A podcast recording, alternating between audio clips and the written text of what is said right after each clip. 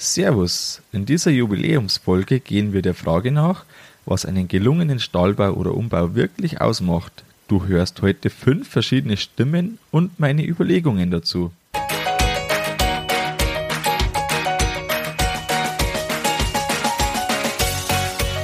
Herzlich willkommen beim Kuhstall Bau und Umbau Podcast. Hier bekommst du viele nützliche Ideen und Tipps für deinen optimalen Stall mit Blick auf das Wohl von Mensch und Tier.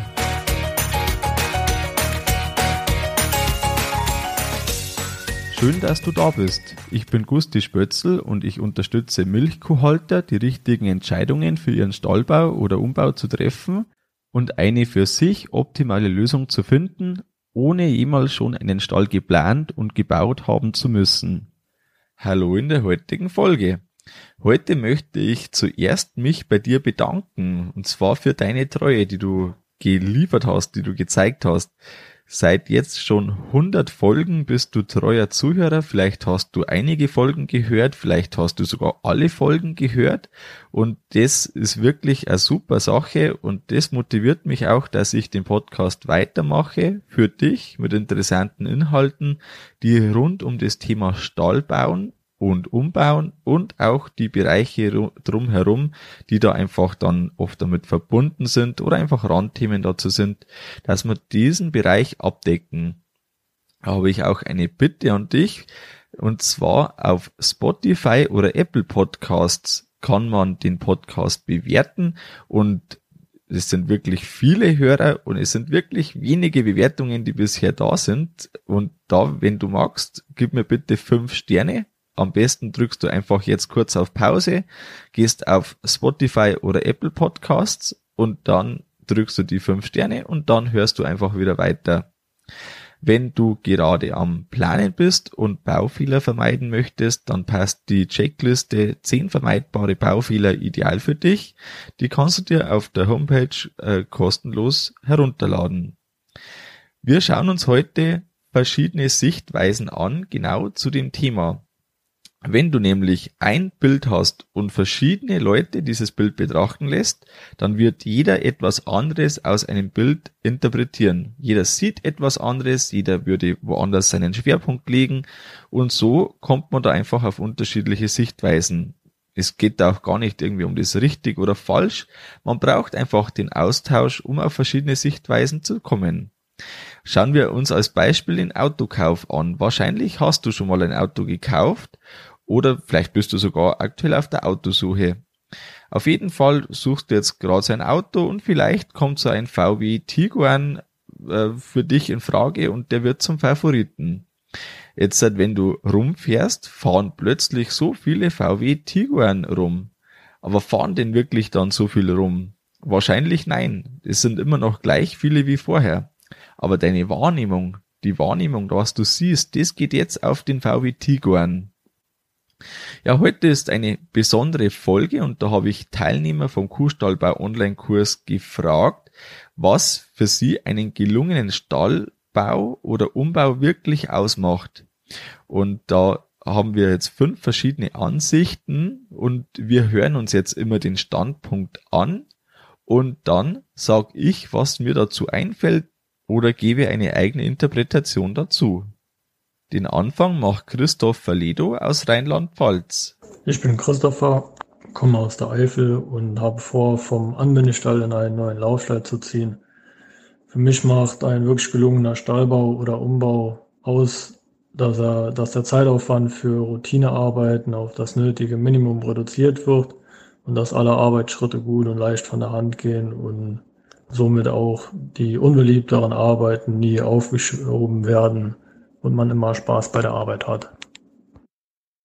Christopher setzt seinen Schwerpunkt auf die Arbeitswirtschaft.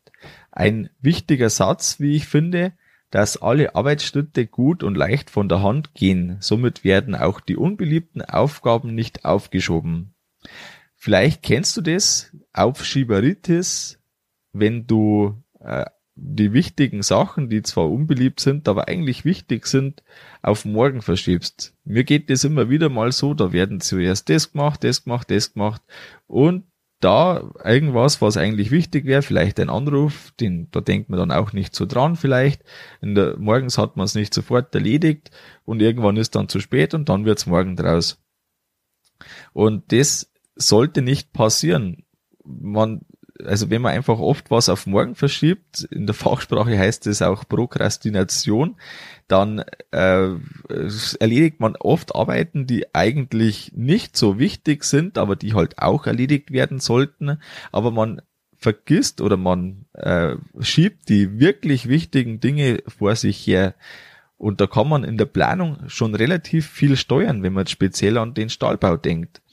Nehmen wir als Beispiel die Klauenpflege. Du gehst jetzt morgens durch den Stall und siehst eine Kuh, die braucht einfach die Klauenpflege, weil irgendwo sie lahmt. Wenn du jetzt zuerst mal beim Nachbarn den Klauenstand holen musst, weil ihr den miteinander habt, dann musst du den aufbauen, dann musst du die Kuh da rausbringen und nur bis die Kuh überhaupt mal im Stall steht, ist schon eine halbe Stunde vorbei und wenn das Gespräch mit dem Nachbarn länger dauert, ist es eine Stunde.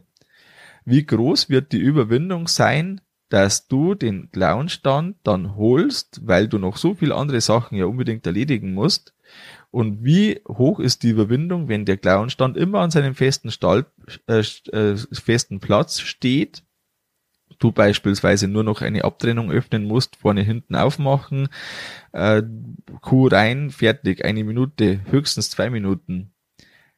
Dann sagst du, Mensch, da, die lahmt die Kuh, geh mal kurz raus mit ihr, vielleicht hast du einen Melkstand oder Roboter mit Selektion, der Klauenstand im Selektionbereich, zack, bumm, erledigt.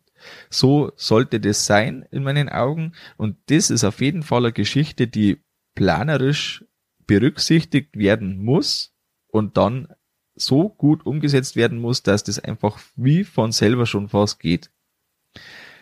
Nun hören wir als zweites die Sicht von Tobias.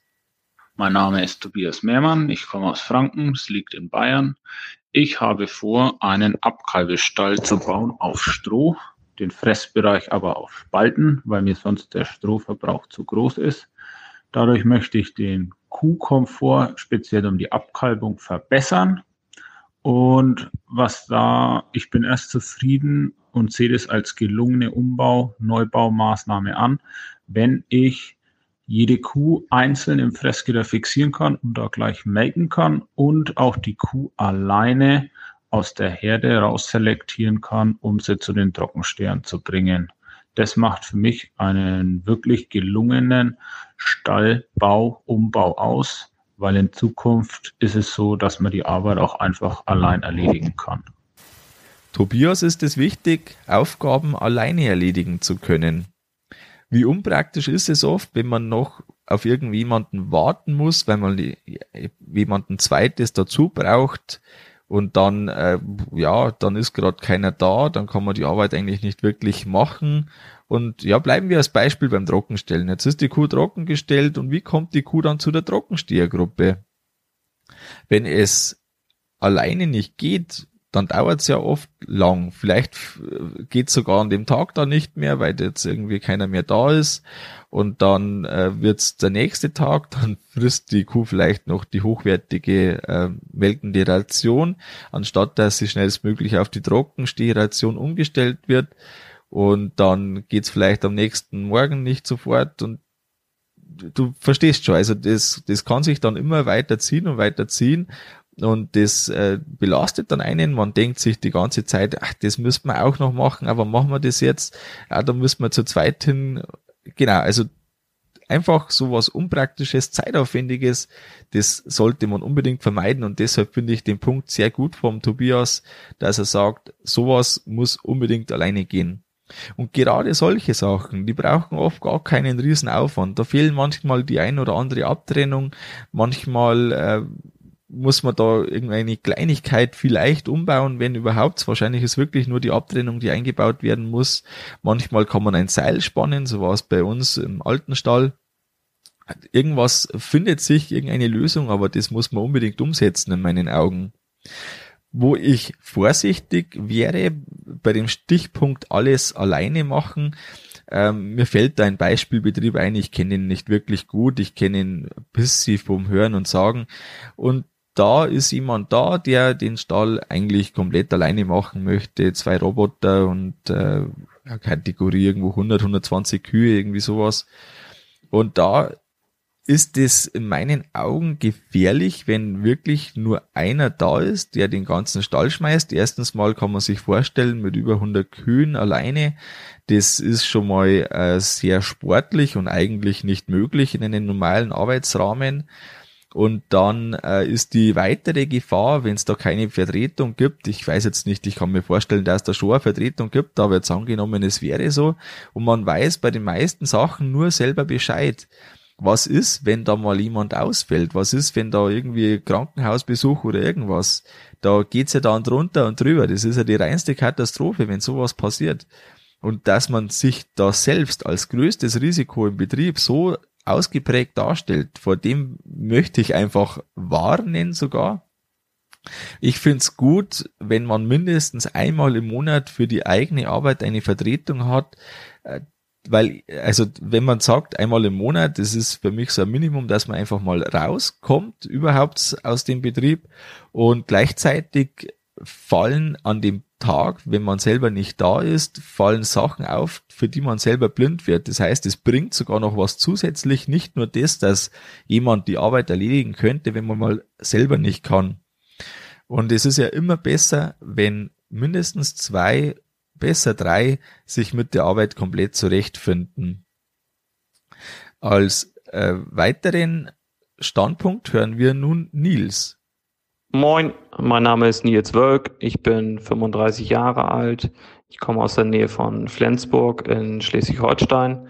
Ähm, ich bewirtschafte hier einen Milchvieh-Ackerbaubetrieb mit 90 Kühen und 150 Hektar. Und ja, wir haben in den letzten Jahren unseren bestehenden Kuhstall äh, laufend äh, renoviert und modernisiert. Und das Letzte, was wir jetzt in der letzten Vergangenheit gemacht haben, ist, dass wir neue Sicherheitsfressfanggitter eingebaut haben, welche deutlich breiter und höher sind und äh, deutlich mehr Komfort bieten für die äh, heutigen großen HF-Tiere. Und ja, für mich ist ein gelungener Stallbau beziehungsweise Stallumbau, dass sich ähm, die Tiere wohlfühlen, ähm, dass sich die hohe Leistungsbereitschaft ähm, der heutigen Kühe auch abrufen kann, ähm, dass ich, dass die Kühe sich vernünftig ablegen können, dass die Kühe genug Platz haben, um zum Fressgitter zu laufen, dass sie nicht, ähm, dass wenig Rangkämpfe sind und ja, dass ich im Endeffekt auch hohe Trockenmasseaufnahmen erreichen kann, auch im Bereich des ähm, Stallumbaus, sage ich mal. Und ähm, ja, letztendlich ist es auch wichtig, dass die Arbeitsabläufe einigermaßen fix vonstatten gehen können. Und ähm, ja, das geht für mich letztendlich so ein bisschen einher mit beiden, dass, dass ähm, der Stall muss gut sein für die Tiere, aber auch gut für den Menschen. Ein passender Stall ist eine Voraussetzung, dass eine gute Fütterung auch die erhoffte Gesundheit und Leistung bringen kann. Die Kühe kommen mit den ein oder anderen Umständen ganz gut zurecht, aber wenn es mal zu viel wird, dann wird's auch einfach zu viel und man kann nicht die Kuhzahl, die man eigentlich halten möchte, in dem Stall halten. Da müsste man eigentlich stark unterbelegen, dass die Kühe wirklich noch damit zurechtkommen. Für mich gehört es immer zusammen, die Gesundheit und Wohlbefinden von Mensch und Tier. Das Wohlbefinden, die Gesundheit für das Tier, das wird oft als selbstverständlich angesehen. Da gibt's aber oft genug natürlich die Diskussionen, was das in der Umsetzung bedeutet. Eine ganz beliebte Diskussion ist die Hochbox-Tiefbox-Diskussion. Hier scheiden sich die Geister. Äh, für die Kuh, da sind sich, glaube ich, die meisten einig, ist die Tiefbox doch das favorisierte Liegeboxensystem. Was das dann äh, für den Menschen betrifft, das ist dann äh, die Frage, je nachdem, wie das umgesetzt ist. Das Wohlbefinden für die Menschen steht öfters hinten an und da sind immer wieder mal Wege total unpraktisch. Manchmal muss man da irgendwo drüber steigen jeden Tag, dass man zu den Kühen reinkommt. Ganz gängig ist auch immer noch schwere Kannen vom Melkstand die Treppe hochziehen das Futter zur Abkalbebucht muss manchmal mit dem Schubkarren gefahren werden oder du kannst dir schon vorstellen, was ich damit meine. Einfach so unpraktische, unpraktikable Geschichten. Und das ist was, das äh, sollte man ausmerzen, soweit es geht. Äh, wenn die Gegebenheiten einfach mal so sind, wie sie sind, dann sind sie erstmal so, aber trotzdem kann man ja überlegen, wie es einfacher geht und meistens gibt's dann doch eine sinnvolle Lösung, wo man sagt, so und so würde es einfach meinen Alltag verbessern, würde es die Arbeitsabläufe verbessern und oft geht es einher, dass es den Kühen dann auch besser geht. Lösungsorientiert ist auch Hendrik Mertens aus Niedersachsen, der für seine rund 150 Kühe einen neuen Melkstand baut und da wo in der Zwischenzeit in einem Weidemelkstand gemolken wird. Also für mich ist ein Stallumbau dann gelungen, wenn man sich nicht vor Problemen scheut, die so während des Stallumbaus auftreten. Man ist ja mitten im, im Betrieb eigentlich immer noch. Man muss dazu kreative Ideen haben, um die Vorzüge der Arbeitswirtschaftlichkeit eines Neubaus umzusetzen. Und äh, gewisse Kompromisse muss man irgendwo eingehen, sollte da aber nicht, nicht allzu kompromissbereit sein und äh, doch generell eher den größeren Hammer ansetzen als als, äh, als den kleinen. Beim Stahlumbau hat man immer Probleme. Ich finde den Ansatz mit den größeren Hammer recht passend von Hendrik. Ich denke da an einen Freund und Kollegen, der mitten im Stall zwei Robis eingebaut hat. Einfacher wäre in seiner Situation das gewesen, dass man sagt, den Melkstand, den macht man raus, baut den zum Roboter um und dann wäre die Sache deutlich schneller, leichter erledigt gewesen hätte die Folge gehabt, dass alle Kühe auf eine Seite vom Stall zum Melken müssten. Also der Stall, keine Ahnung, 50 Meter lang. Am Ende ist der Melkstand und da am Ende, wenn auf komplett einer Seite eine Sackgasse sozusagen für die Kühe entsteht und das im Melkbereich, wo so viele Kühe jeden Tag hin müssen, also zwei Robis, irgendwo Kategorie gut 100 Kühe melkend. Das heißt, äh, da sollten dann 300 Bewegungen mindestens jeden Tag sein an einer Engstelle. Das kann man sich vorstellen, das ist eher knapp, wäre aber die Empfehlung von einigen Herstellern gewesen. Jetzt ist das eben in der Mitte eingebaut und äh, er hat irgendwo immer knapp oder ganz drei Melkungen am Tag im Schnitt über alle Kühe. Er übernimmt auch den Roboterteil im Kuhstallbau Online-Kurs und das ist ein wichtiger Grundsatz vom Praktiker für Praktiker. Übrigens ist da die Anmeldung wieder im Oktober möglich. Die Warteliste, die gibt's schon jetzt, da kannst du dich unverbindlich drauf eintragen, sodass du die Anmeldung im Oktober nicht verpassen kannst für den Kuhstallbau Online-Kurs. Aber muss jetzt ein Umbau oder eine Verbesserung immer teuer sein, wenn man sagt, den größeren Hammer? Das ist relativ. Wer jetzt zwei Roboter einbaut oder einen komplett neuen Melkstand macht, der hat natürlich einen gewissen Umfang, was das Ganze betrifft, in Form von Kosten. Aber es muss nicht unbedingt sein. Beispielsweise haben wir im alten Stall Abkalbeboxen eingebaut und äh, das war recht überschaubar. Wir wussten am Dach nichts verändern. Äh, das war eigentlich äh, nur die Liegeboxen raus und äh, ein Kanal ist da rausgekommen für den Strohbereich. Das Fressgitter ist sogar drin geblieben und das Ganze ist inklusive der eigenen Arbeitszeit und die Leistung, die selber passiert ist, irgendwo mit 15.000 Euro recht überschaubar. Einen interessanten Ansatz hat auch Luis aus Baden-Württemberg, der jetzt den Abschluss macht. Mein Name ist Louis Scherzinger. Wir bewirtschaften einen Milchviehbetrieb mit Biogasanlage in Bachheim im Südschwarzwald. Ähm, wir haben vor, einen zwei Zone Laufstall zu bauen, Tiefstrohbereich und ähm, einen Fressbereich mit Schieberbahn, ähm, möglichst automatisiert. Und ähm, für mich macht ein gelungener Stallumbau aus, dass er wirtschaftlich ist, dass er arbeitswirtschaftlich ist und dass er einfach eine Vereinbarkeit bringt von äh, Beruf, Familie und Freizeit. Und da wollen wir mit dem neuen Stall hin. Luis setzt hier den Appell an die Vereinbarkeit von Beruf, Familie und Freizeit. Wenn man vor einer Maßnahme steht, dann muss man unbedingt da überlegen, wohin man möchte. Und man kann sich komplett selber überlasten. Überlege da mal in deinen Umkreis. Kennst du irgendjemanden, bei dem das zumindest so von außen den Eindruck macht, dass äh, dieser Betrieb, äh, dieser äh, Betriebsleiter möglicherweise sehr überlastet ist und wahrscheinlich fällt dir jemand ein. Es gibt nämlich in wahrscheinlich jeder Region, mir fallen einige Betriebe ein, bei denen es so sein könnte und das hat man schon in Baumaßnahmen auch in der Hand, wo das Ganze hingeht. Einzelne Arbeitsspitzen, die sind hier nicht das Problem. Das Dauerhafte, da wird's kritisch. Das Prinzip hatten wir vorher, da gehen wir jetzt nicht stärker drauf ein. Aber was ich noch dazu schon sagen möchte, das ist, dass das Arbeiten, das kann eine Art von Sucht sein, so wie es auch Alkohol oder Tabak sein kann. Und es gibt ja am Hof immer was zu tun.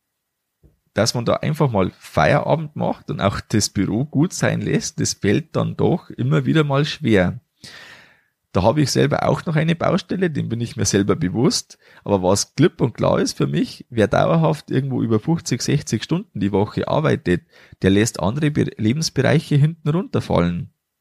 Vor allem der Bereich Gesundheit, der leidet da oft und da kenne ich auch Betriebe, bei denen ich das Gefühl habe, dass das so ist. Ähm, ja, vor allem Sport, wenn man jetzt den Gesundheitsaspekt ansieht, vor allem der Sport, das ist ja in der Landwirtschaft jetzt nicht üblich, dass jemand irgendwie da äh, aktiv ist.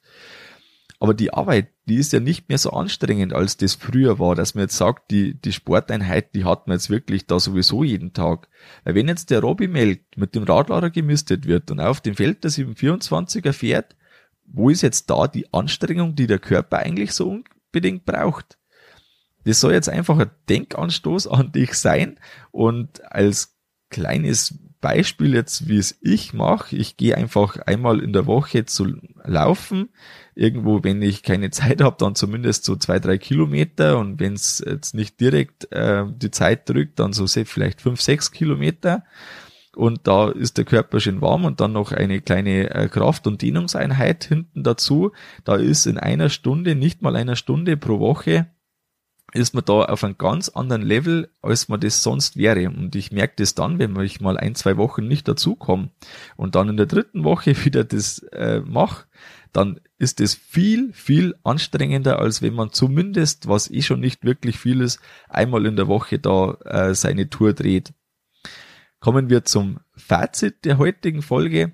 Ein gelungener Stallbau oder Umbau passt ideal für unsere Kühe, hat runde Arbeitsabläufe und sinnvolle Wege und gut gelöste Baudetails.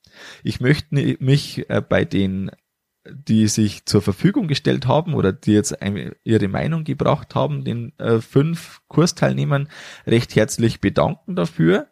Es waren auf jeden Fall sehr interessante Anstöße und ich kann mir vorstellen, dass du auch da was mitnehmen kannst. Und falls noch nicht geschehen, bewerte doch bitte den Podcast auf Spotify oder Apple Podcast. Da bin ich recht dankbar dafür, wenn du das machst, weil einfach das doch dann auch potenziell die Reichweite wieder steigert und somit mehr auf den Podcast aufmerksam werden. Das war's mit der Folge vom Kuhstallbau Podcast. Sei auch nächstes Mal wieder dabei. Dein Gusti Spötzl.